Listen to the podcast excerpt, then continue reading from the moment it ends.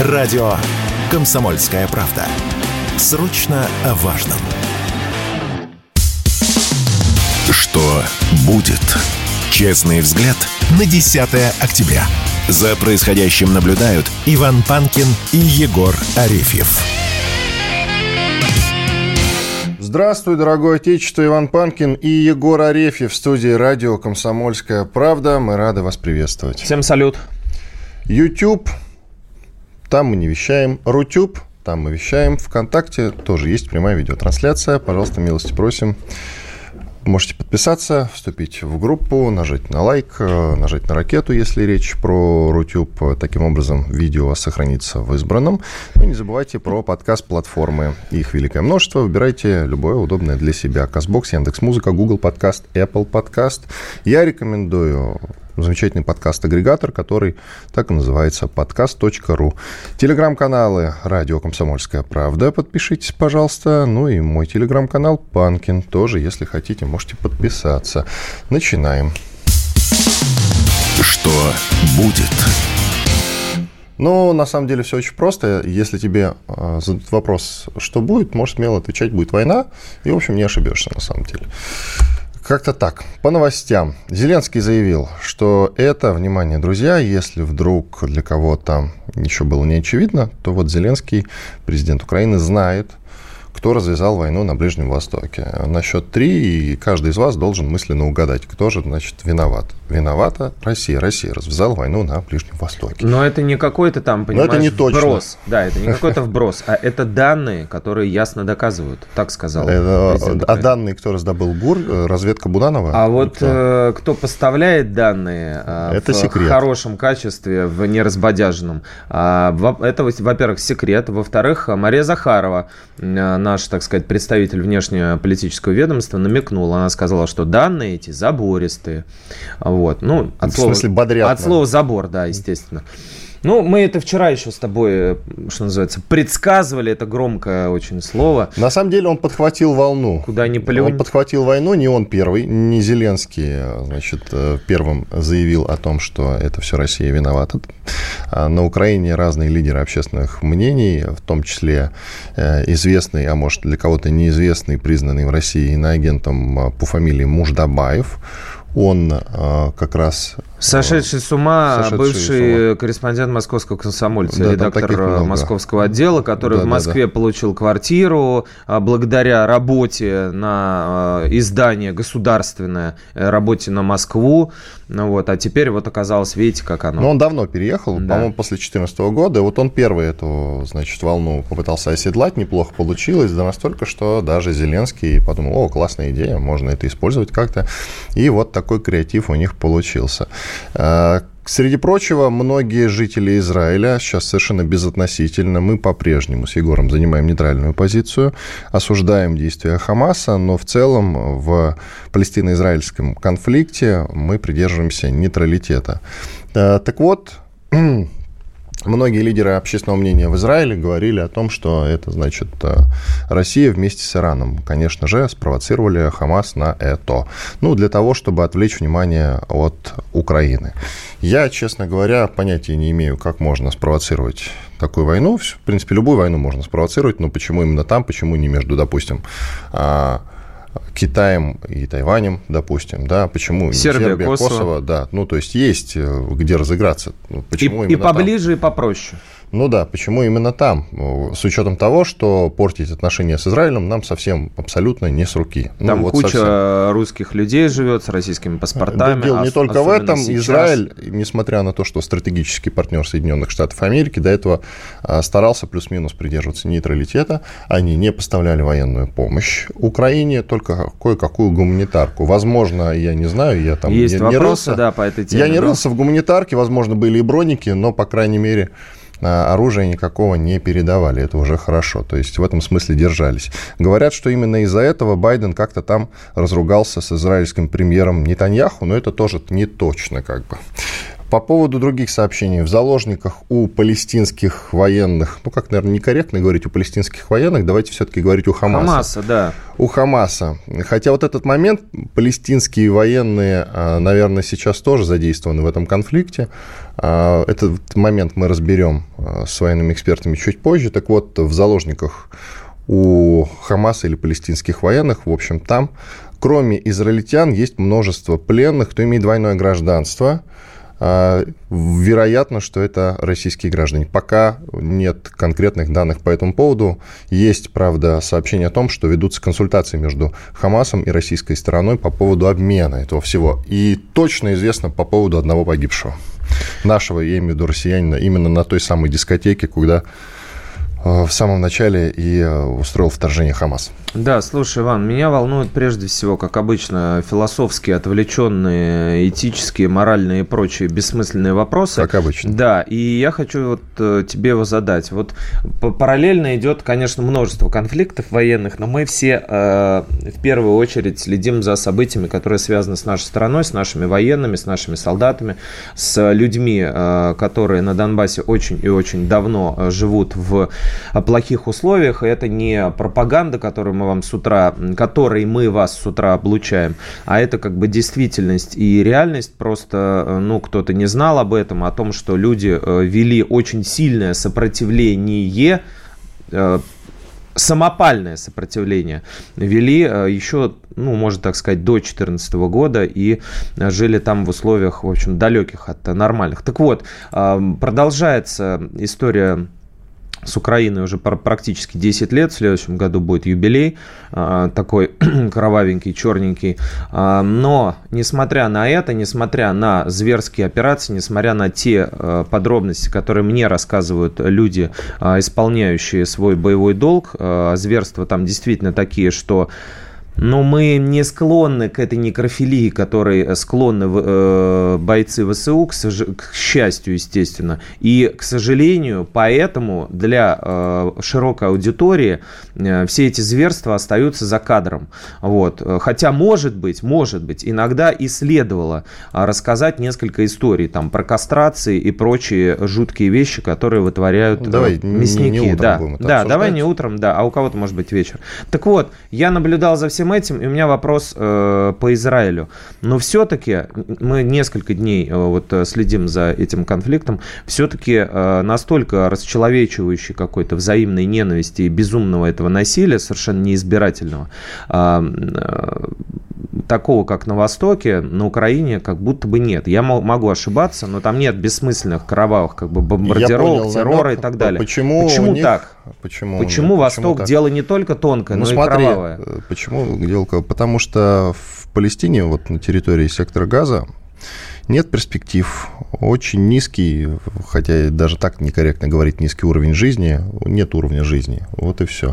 И как только ты, вот вчера один военкор написал, а, Дима Астрахань, кажется, как только ты взял, имеешь возможность взять в руки нож, у тебя уже появляется за деньги возможность, а, значит, э, в составе какого-нибудь отряда пойти атаковать полицейского, э, израильского или военного. И за это тебе уже заплатят какие-то деньги. Соответственно, вот с этого рождается ненависть. А израильские спецслужбы, они после войны научились быть жестокими. И они знают, что если против израильского народа предпринимаются какие-то ну, мягко скажем, противоправные действия, на это надо отвечать жестоко, жестоко подавлять. К слову, и на Балканах были очень а, жестокие противостояния все 90-е еще до того, как НАТО отбомбил Белград. Там шла серия а, междуусобных войн, и там а, тоже было очень много жестокости, очень много. То есть не то, чтобы там Восток делал тонко. Любая война, на мой взгляд, она вот не отличается какими-то дружелюбными отношениями к пленным и так далее и тому подобное. Везде, по-моему, одно и то же. На самом деле, плюс-минус, вот а, текущий конфликт, если сравнивать а, с теми войнами, которые на протяжении 30 как минимум лет происходят на карте мира, наверное, один из самых лайтовых, извините за такое выражение. Конечно, было много жестокости со стороны ВСУ, ты все правильно сказал, да, но та жестокость, которая была на Балканах в 90-е, та жестокость, которая была э, во всех предыдущих даже арабо-израильских конфликтах, ну, это несопоставимые вещи, на мой взгляд, просто. Я кое-что читал, и у меня волосы дымом стояли. Волосы Тут... стыли в крови. Стыли а, в крови тоже, А да. если э, вот вернуться к нашей теме а, по поводу того, что в последнее время вспыхивает конфликт за конфликтом, и, собственно говоря, вот эта цепная реакция – она охватывает все больше и больше государств. Кто-то, конечно, все, все это связывает с деятельностью России. Если посмотреть некоторые американские сериалы, такие как «Родина», э, прекрасный, а вы можете узнать, что да, мы повсюду, мы э, дотягиваемся своими щупальцами до всех э, уголков света, и если надо, наши разведчики взорвут любую ситуацию в любой стране. Но если вернуться к реальности все-таки из, из, из сериалов, то как будто бы действительно цепная реакция пошла. Ну, это вполне вероятно, конечно. И сейчас а, самый удобный момент для того, чтобы и другим странам...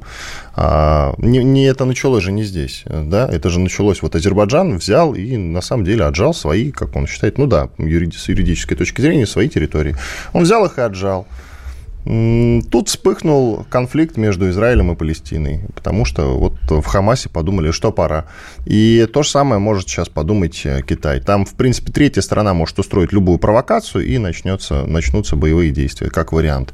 Ну и, собственно, не надо забывать про Сербию и Косово, ведь совсем недавно, буквально там, может, неделю назад, тоже э, вполне вероятен, вероятно, было начало какой-то полномасштабной операции. Иван Панкин, Егор Арефьев. Мы сейчас сделаем небольшой перерыв, после этого вернемся и продолжим. Оставайтесь с нами. Премьера на радио «Комсомольская правда». Фридрих Шоу. В главной роли Мадана Фридриксон. При участии агентов Кремля и других хороших людей. Автор сценария здравый смысл. Режиссер, увы, не Михалков. Слушайте с понедельника по среду в 6 часов вечера по московскому времени. Что будет?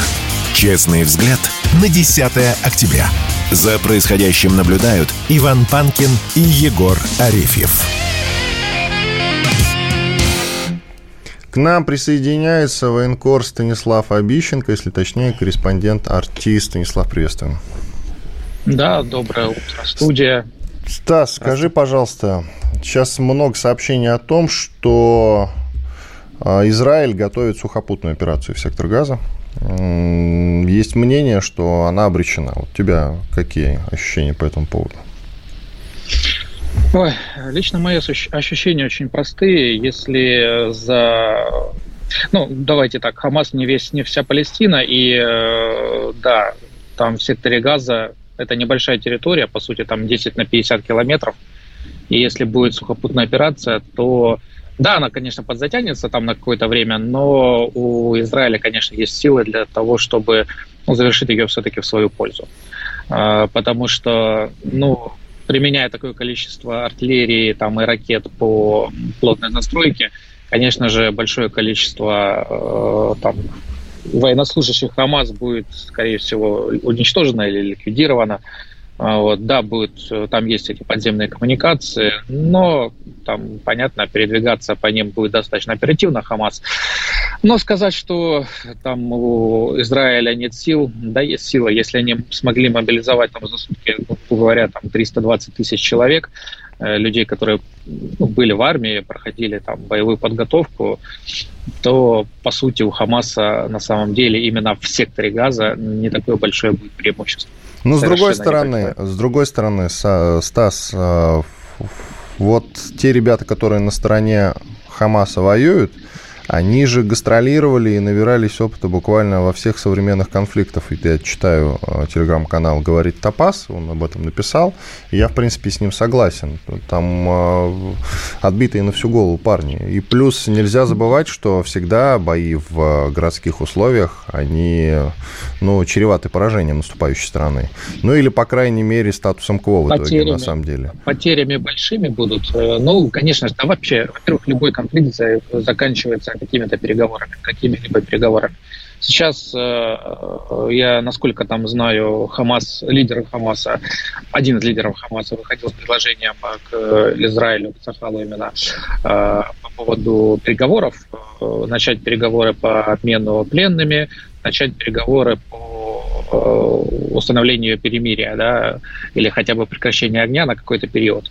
Дело в том, что, ну, все-таки слишком маленькая сейчас дырочка для того, чтобы получать дополнительные какие-то боеприпасы. Ну и плюс то, что сейчас Израиль отключил сектор газа войны, э, воду полностью, а воды там оказывается питьевой а после этого осталось всего на трое суток. Уже на двое, да. Уже, соответственно, на двое. Вот.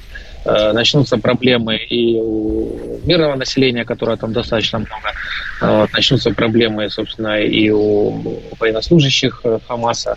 Вот, и насколько это повлияет на боевой дух, тоже непонятно. Да, понятно, что э, ребята, которые там воевали в Сирии, возможно, в Афганистане, там, в, Ли- в Ливии, и так далее, имеют определенный опыт выживания в таких условиях, да, пустынных, при отсутствии питьевой воды, но, тем не менее, все-таки машина, которая сейчас есть у Израиля, военная, именно военная машина, она помощнее будет. А зачем все это Хамас сделал, для меня как бы загадка остается. А, понятно, скорее всего, ну, это мое, опять же, личное такое мнение. А, одной из сторон нужно было показать свою силу, они показали. За это время было действительно много потерь с обеих сторон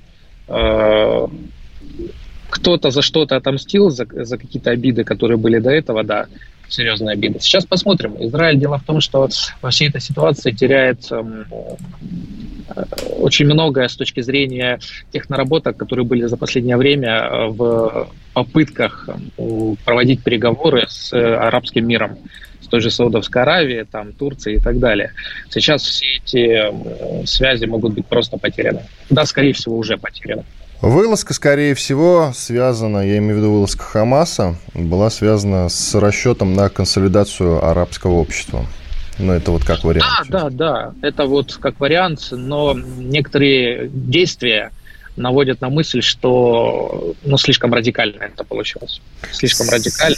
Тоже нападение на людей с фестиваля.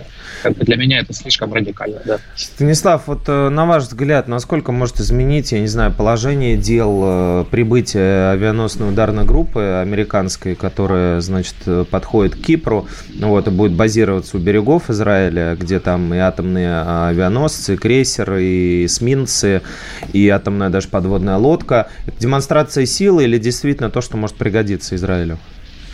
Ну, Израилю это не пригодится с точки зрения э, там, обстрелов территории. У него есть свой э, флот, который они, кстати, сейчас тоже применяют, потому что корабельные орудия работают по территории сектора газа постоянно. Вот. Э, здесь другое. Здесь, э, скорее всего, посыл на то, чтобы из Африки не приходили никакие суда с подкреплением личного состава и с э, снарядами. Вот. А будет ли применять Хамас? Э, я знаю, что у Хамаса есть сейчас э, возможности э, вести огонь с, сухопу, ну, со суши, с сектора газа по морю. И, по-моему, несколько лет назад, когда был, было вот подобное нечто, понятное в меньшем размере эскалация, то Э, было уничтожено, ну, было, по крайней мере, повреждено несколько израильских кораблей, которые точно так же вели огонь по территории сектора газа. Поэтому слишком близко американцы тоже не будут подходить, потому что, например, э, повредить или потерять свой корабль от, как они говорят, боевиков, э, которые ничего не могут, это, конечно, будет удар по имиджу серьезный. Это больше такая игра мускулами и как бы указание там силам, которые могут действительно со стороны Африки попытаться э, как-то помочь э, сейчас э, сектору газа с точки зрения военной, как бы это вот такой как бы мы здесь, мы присутствуем, мы следим за вами, и если что, можем сделать удар. Насколько, на ваш взгляд, вся эта история может всколыхнуть арабский или исламский мир? Ну, во-первых, это уже все сколыхнуло. Дело в том, что в большинстве э, стран арабского мира уже прошли митинги, и э, люди, которые вышли на улицу, во-первых, поддерживали Палестину, именно Палестину. Я не хочу сказать, что Хамас это вся Палестина. Они именно Палестину поддерживали и жители Палестины э, в этой борьбе. Э, во-вторых, э, на самом деле уже есть определенные вещи. Э, я знаю, что несколько высокопоставленных лиц из Ирана э, именно с точки зрения армии Ирана, э, находятся сейчас на юге Ливана. Плюс есть призывы к тому, чтобы Хизбалла, который является официальной политической партией Ливана, Э, приняла более радикальные и конкретные действия в отношении Израиля и попыталась, э, ну, собственно, идут призыв к тому, чтобы открыть, конечно, второй фронт и растянуть силы для того, чтобы ну, у Хамаса была возможность как можно дольше вести боевые действия на территории сектора Газа. Вот глава Чеченской Республики Рамзан Кадыров призвал, естественно, остановить войну э, и любые формы нагнетания значит, обстановки этой печальной, э, но в то же время сказал, что подразделения, соответственно, специальные Ахмат и прочие другие, готовы выступить в качестве миротворческих сил в секторе Газа. На ваш взгляд, насколько это реально?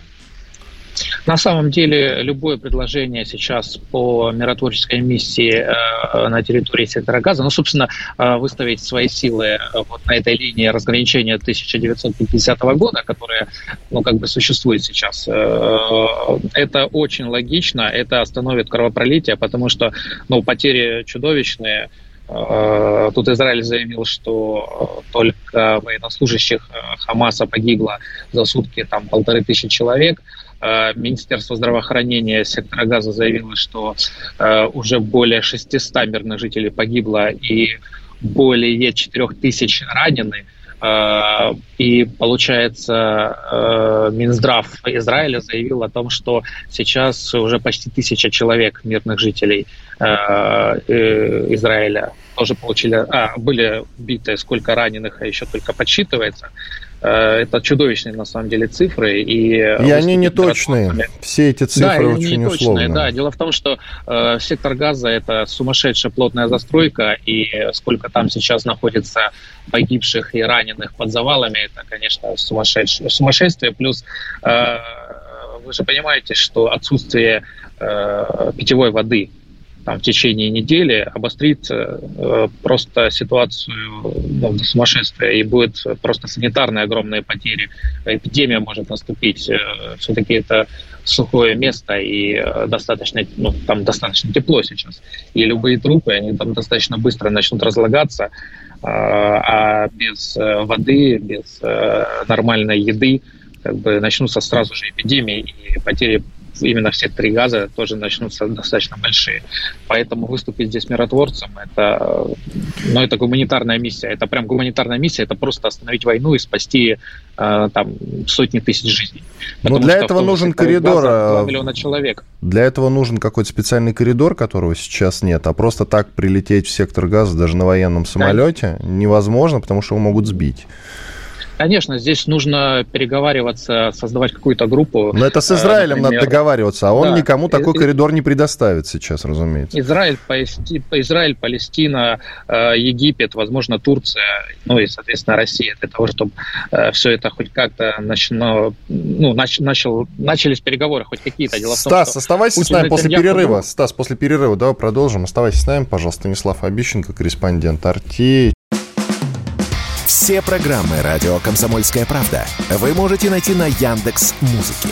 Ищите раздел вашей любимой передачи и подписывайтесь, чтобы не пропустить новый выпуск.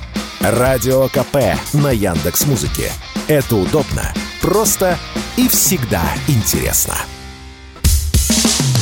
Что будет? Честный взгляд на 10 октября. За происходящим наблюдают Иван Панкин и Егор Арефьев. Да, действительно, Иван Панкин и Егор Арефьев. По-прежнему в студии радио «Комсомольская правда». И вместе с нами Станислав Обищенко, корреспондент «Арти». Стас, такой вопрос. Э, я так понял, что поражение Хамаса-Палестина сейчас, в общем, неминуемо. Ну вот я к такому выводу пришел, исходя из того, что ты сказал. А с другой стороны, я почему-то думаю, что они сейчас все-таки будут а, вести какой-то активно огрызаться до последнего. А почему? Потому что а, что их ждет впереди? Огромные чистки, причем а, мирное население, израильские спецслужбы сейчас будут проводить все следственные мероприятия, и мы знаем, как действуют в таких случаях израильские спецслужбы. Там под эту косу попадут все, огромное количество мирных жителей, и жалеть никого, соответственно, Израиль не станет. И что им терять в итоге? Так что я бы не, не делал ставку на то, что они сейчас ручки поднимут и скажут, что да, мы сдаемся, типа, и вот это вот все. Израиль сейчас будет э, делать следующие вещи. Он будет вынуждать все население э, сектора газа становиться беженцами. То есть э, там и так большое количество лагерей беженцев да, находится. А с чего мы взяли, что э, он их там куда-то выпустит и так далее и тому подобное? Мне кажется, что Израиль а... хочет покончить с Палестиной в принципе. Ну, дело в том, что сейчас все равно работает один КПП, который находится на границе между сектором Газа и э, Египтом. Вот. Да, он работает до сих пор в штатном режиме. Египет до сих пор не увеличил количество пропускной способности за эти э, три дня. Э, дело в том, что чтобы пересечь эту э, границу, до сих пор нужно зарегистрироваться онлайн и приезжать к назначенному времени. Вот. Но я думаю, сейчас э, будет принято какое-то решение, и конечно, количество беженцев из сектора газа увеличится в Египте в разы, там, в десятки, а может даже в сотни раз в день. А, потому что ну, каждый палестинец сейчас понимает, что э, любое там, родство, любое взаимоотношение с Хамас для Ацахала это будет просто поводом для того, чтобы ну, по, по меньшей мере провести арест, если э, Израиль все-таки зайдет на территорию сектора Газа. Вот. Поэтому, во-первых, и каждый боец Хамаса это понимает и будет, конечно же, до последнего там пытаться э, вести оборону, защищаться, да, проводить какие-то э, там рейды по территории самого Израиля, э, рейды, там, э, попытки, скорее всего, будут попытки даже, возможно, пробить коридор э, вот к той территории, которая является э, другой частью как бы Палестины на береге, на берегу э, около реки, да, и такие попытки, я думаю, будут предприняты в самое ближайшее время, а, потому что я уверен, что у, у Палестины есть резервы, которые сейчас находятся в подземельях и ждут определенного часа для того, чтобы ну, сделать какое-то контрнаступление, а может быть несколько таких таковых. А, Станислав, а насколько, на ваш взгляд, вот у нас э, сегодняшняя программа называется «Мир ждет череда войн», насколько, на ваш взгляд, ситуация в Нагорном Карабахе, ситуация в Израиле может спровоцировать или, там, я не знаю, развязать руки или немножко, э, так сказать, взбодрить тех, кто давно сдерживался и запустить какую-то цепную реакцию по возникновению других горячих точек? Ну вот, например, Сербия-Косово как вариант, Китай и Тайвань как вариант. Ну, про Корею не будем говорить. Ну, да, вот два как Китай, минимум. Китай и Тайвань это просто пояс напряжения. Там до реальных боевых действий еще очень далеко. А, там возможно развязывание реальных боевых действий только если действительно НАТО и США будут открывать какой-то там третий, четвертый фронт против России. Там а, нет, там достаточно, России, если они референдум э, затеют проводить о независимости, все, пожалуйста, ну, Китай на это закрывать глаза не станет уже. Э, Китай, конечно, не станет закрывать глаза. Э, тут ситуация вот в чем. Э, даже на Ближнем Востоке, да вообще во всем арабском мире, ситуация на самом деле очень опасная. Дело в том, что там присутствует достаточно большое количество народов и народностей, у которых нет своей государственности, и которые на самом деле давно и долго мечтают там, о своем как бы, мире. Вообще Восток очень фраза правильная по поводу дела тонкое. Э, дело в том, что там сегодня ты союзник, завтра ты враг э, по ну, даже просто вот искра где-то пробежала, где-то кто-то не так посмотрел или что-то не то сказал, и все, вы уже заклятые враги. И э, он очень легко объединяется против кого-то, и очень легко рушатся любые договоренности. Это можно увидеть и по Ливии, которая вот много-много лет не может договориться, да, о каком-то там урегулировании конфликта. Это можно сказать там и по курдам, и по даже Ливии, Ливану, в котором находится вроде как бы много разных политических сил, э, но которые влияют исключительно на разные регионы. Там есть проамериканские силы, которые находятся в центре, про французские, которые на севере, э, про арабские, которые находятся исключительно на юге. Э, ближе к границе с Израилем. Поэтому э, как только, как только там Палестина добьется определенных успехов, да, вот если вот сложить такую ситуацию, то может возникнуть ситуация, когда в большинстве стран э, и Персидского залива, и вообще Ближнего Востока появятся точки напряжения, которые ну, выгодны будут, например, там, одной стране невыгодно другой.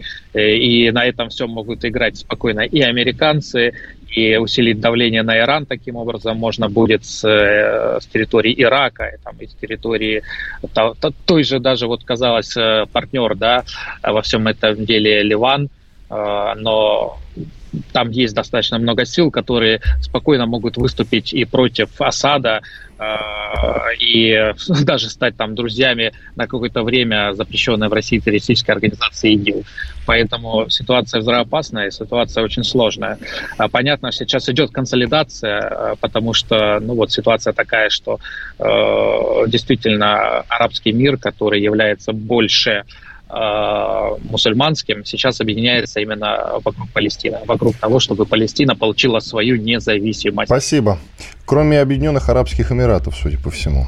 Но это штрих. Спасибо. Стас Обищенко, корреспондент Арти, был с нами на связи. Совсем скоро, через пару мгновений, к нам присоединится Алексей Борзенко, военный журналист, буквально пару мгновений. И начнем уже обсуждать э, все эти новости вместе с ним. Возможно, у него какой-то другой взгляд на события. Я по-прежнему считаю, что в течение ближайших нескольких дней и даже недель, скорее всего, мы не дождемся какого-то урегулирования. Есть вероятность, что в конфликт вступит какая-то третья страна. Нельзя этого отрицать. Тут э, очень странным образом себя ведет Турция. А, пока сдержана, но не очевидно, что Турция будет стоять в стороне с учетом отношения Эрдогана к Палестине. А, по-моему, он трепетно и нежно к ней относится. И спокойно смотреть на то, как Израиль ее утюжит, особенно если он начнет сейчас сухопутную операцию, он, на мой взгляд, не будет. Но это, конечно, а, как говорится, будем посмотреть. К нам присоединился Алексей Борзенко, военный журналист. Алексей Сергеевич, здрасте. Доброе утро. Ну, ваш прогноз по текущим событиям, если сейчас Израиль все-таки ведет сухопутные войска в Палестину, как долго затянется этот конфликт и как он может разрастись? Вам слово. Войска обязательно будут введены, потому что... Это любая... самоубийство, но это самоубийство. А там, это, есть... та, это, там партизанская война начнется тогда. Ну, э, понимаете как? Вообще, вот если посмотреть на все, что там происходит, то складывается очень странная, очень странная картина. А, все зависит от того, насколько сейчас будут, будет лютовать Израиль. А, о чем я говорю? Я просто сравниваю 2006 год, Ливанскую войну.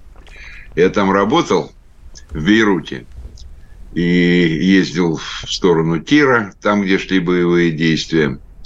И вот э, израильтяне точно так же бомбили глубинными бомбами один квартал в Ливане, где, собственно, жила Хезбалла. И вот, э, понимаете, те же самые бомбы, она пробивает несколько этажей этих коробок, потом детонирует уже от э, земли. В тех домах, как правило, нет подвалов. Вот. И весь дом складывается как карточный до, до нуля, до, до земли. А, и там без разницы. Ну, я подъезжал, я видел, смотрел, там торчат детские руки из-под плиты, да, какие-то игрушки. Вот. Израильтяне уничтожали ну, как бы э, Хизбаллу, ну, тотально в тот момент. И когда уже закончился весь конфликт, они продолжали уничтожать инфраструктуру. Там шла дорога вдоль побережья Средиземного моря, и они снесли все шесть мостов, которые принципе, могли бы не сносить, потому что уже все, конфликт закончился. Вот здесь, а если они будут делать так, а они будут делать, израильтяне, то, естественно, все зависит от того, насколько, с какой жестокостью это все будет проходить, то э, какие страны арабские откликнутся на помощь. Понимаете, У нас 30 секунд до перерыва. Какие перечислить? Да. Турция, может быть? А, а, стран очень много, но в, в первую очередь Иран. Все Думаете, Иран очень... прям впишется полноценно? Да. В данной Давайте ситуации... после перерыва тогда будем развивать уже эту тему. Хорошо. Я просто напомню, что если Иран э, впишется, то это невыгодно нам, потому что меньше вооружений, которые они нам поставляют, ну, соответственно, эти вооружения уйдут туда. Александр Коц. Один из лучших военных корреспондентов не только в России, но и во всем мире. Он работал репортером во многих горячих точках. Чечня, Южная Осетия, Косово, Афганистан, Ливия, Сирия, Египет, Ирак, Украина. Каждый четверг в 7 часов вечера по московскому времени слушай на радио «Комсомольская правда» программу «КОЦ. Аналитика с именем». Что будет? Честный взгляд на 10 октября. За происходящим наблюдают Иван Панкин и Егор Арефьев. Иван Панкин, Егор Арефьев, и с нами Алексей Борзенко, военный журналист. Алексей Сергеевич, итак, какие страны могут вписаться сейчас в этот военный конфликт? Вы сказали, Иран вполне себе. Нам это невыгодно, потому что те вооружения, которые он отправляет э, нам сейчас, те же э, беспилотники «Шахеды», которые Герани, они улетят, соответственно, туда. Нам это, конечно, не то чтобы на руку совсем. Поэтому все эти разговоры еще и тут разбиваются о скалы по поводу э, того, что это значит Россия развязала войну на Ближнем Востоке, то, о чем заявил Зеленский. Это, конечно, глупость полная. Ну, через Иран. Вот, это глупость полная. Но вопрос, какие страны реально могут вписаться? Вы знаете, здесь возможны самые различные варианты. Здесь даже разговор не о том, какие страны впишутся в этот конфликт. Вы понимаете, если палестинцы пошли вот в такое наступление, значит, у них есть какие-то резервные варианты и какие-то в колоде карты, о, о чем мы не знаем. Это Хамас пошел в наступление. Хамас, да. Это Но Хамас. А потом Хамас сказал, что задача выполнена, и теперь они готовы к переговорам. Это, конечно, условный перевод, вольный с моей стороны, но что-то такое. Я вам просто пример приведу.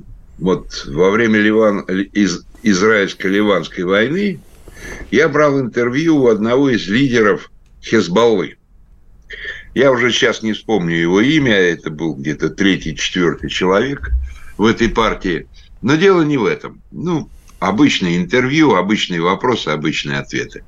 Но когда мы сворачивали нашу телеаппаратуру, камеру, там снимали микрофоны, и я увидел карту на стене.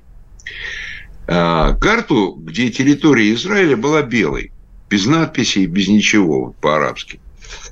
И я спрашиваю, говорю, скажите, а почему у вас вот белая карта Израиля? Он как-то так смялся и ничего мне особо не ответил. Ну, говорит, так должно быть. Ну, что значит должно быть? А вот э, один из его людей, который потом нас провожал, он услышал этот разговор, и мне так тихо говорит, ну, вы понимаете, что технологии развиваются. И в конце концов мы полю, получим вот этот pollution бомб, да, а, грязную бомбу. И вы также понимаете, где мы ее взорвем. Мы потом подождем 50-70 лет, пока все с радиацией успокоится, и потом вернемся на наши земли. Вот я, когда это услышал, я так подумал, думаю, а ведь действительно такие варианты вполне возможны. Никто этого сейчас не исключит. Поэтому какие страны впишутся в эту войну, ну, вы поймите, что вообще весь мир, вот самая причина главная, да, это то, что ломается однополярный мир, что мир теперь многополярный. Если вы посмотрите на Европу, то она напоминает старый потухший костер, в котором повсюду горят маленькие угольки, тлеют. Ну вот посмотрите, Корсика, Франция, а, Северный Кипр и греческий Кипр, а, Каталония и Испания, Дальше э, наибольшие проблемы возникают для Англии. Ну вот посмотрите, Шотландия 400 лет хочет выйти из состава. Намечается референдум второй за 10 лет. Великобритании. Но там Ирландия, там Уэльс, они все хотят уйти. И представьте себе простую вещь, да, что вся э, железообрабатывающая промышленность, Шеффилд там и прочее, это все Шотландия, все базы подводных лодок Шотландия, вот, и если Шотландия выйдет, то она уже, Англия не будет называться Великобританией, да она уже не называется Великобританией, она будет Малая Британия, потому что вот символ э, британская, британская корона, да, вы вытащите из этой короны все драгоценные камни, изумруды, рубины, бриллианты, которые не английские.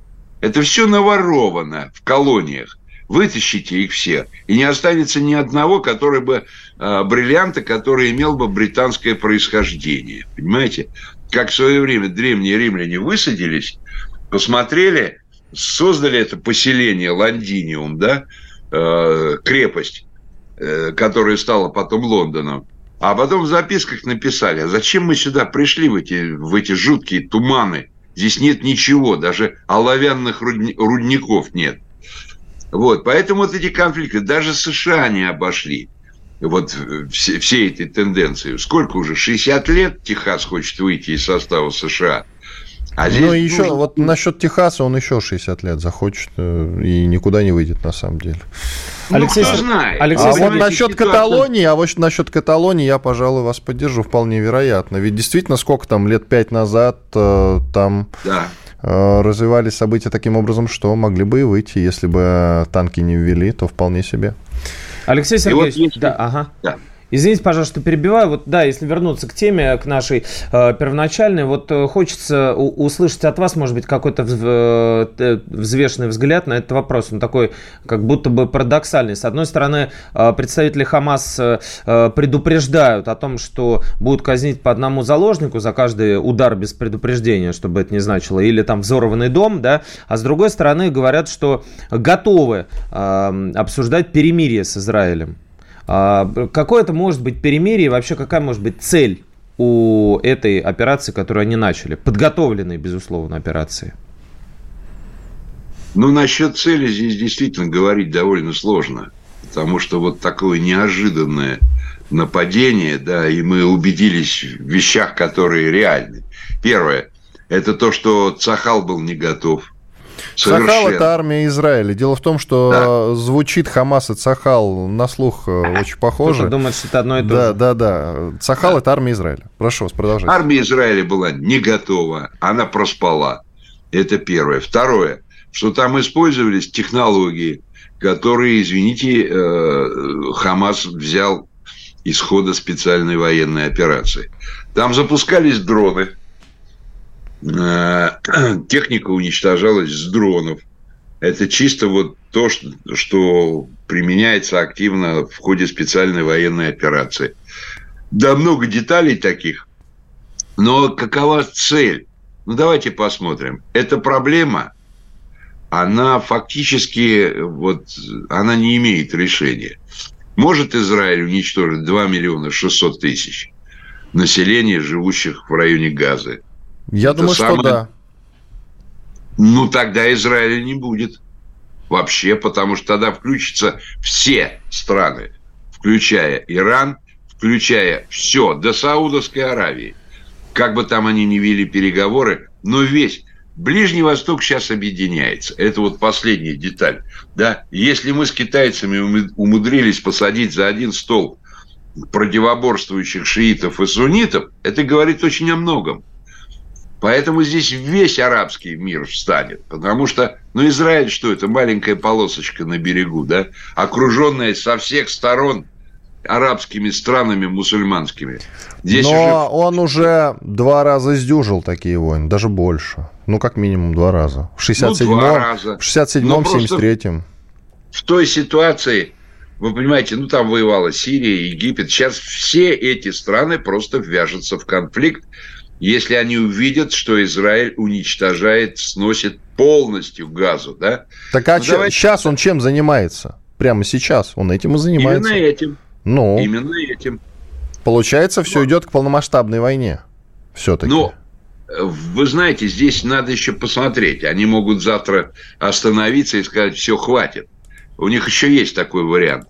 Но если они будут тотально сносить все, то тогда впишется и Ливан в эти дела, да, Хизбалла обязательно влезет. Так она уже участвует, атакует же. Да, там уже были обстрелы приграничные, но начнут по-серьезному. Понимаете, и Египет вяжется, чтобы кто ни говорил.